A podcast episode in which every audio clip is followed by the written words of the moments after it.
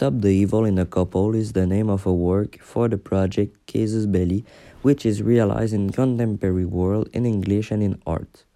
This artwork is made by an unknown artist from North America who is me, William Larose, and is made on a white card of 18 by 35 centimeters. For this work, I use as material no painting and no color, so I did my work in black and white using an ordinary pencil as we take to do our schoolwork and that we can also take in any other situation. For this work, I also use a rule of 30 centimeters and a big white card on which I realize my work and this one will be displayed at the Collège Bernard. To begin with, the work that I have done is a topic that we should stop, which is conjugal, conjugal violence, because it can affect a lot of people who live with it and can greatly harm their mental health as well as the as well as to their physical health.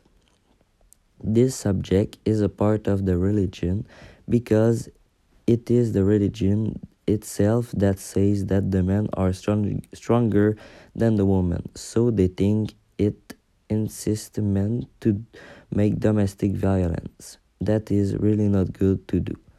So, in the foreground of my work, I decide I decide to represent a man who feels stronger than a woman and so went to try to scare her so it hides because she is afraid.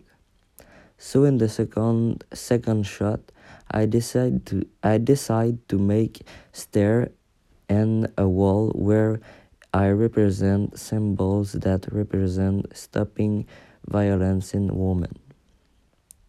To continue my work in my work I use shape and straight and curve line.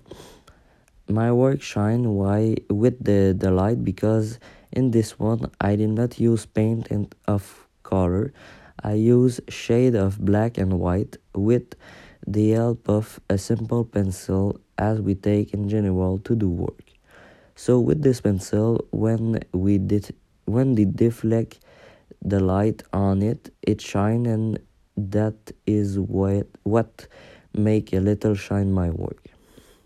Finally, the symbol of my work is to make people understand what that domestic violence is not good and that people who do it must stop. The atmosphere in which my work lives is a sad and violent atmosphere.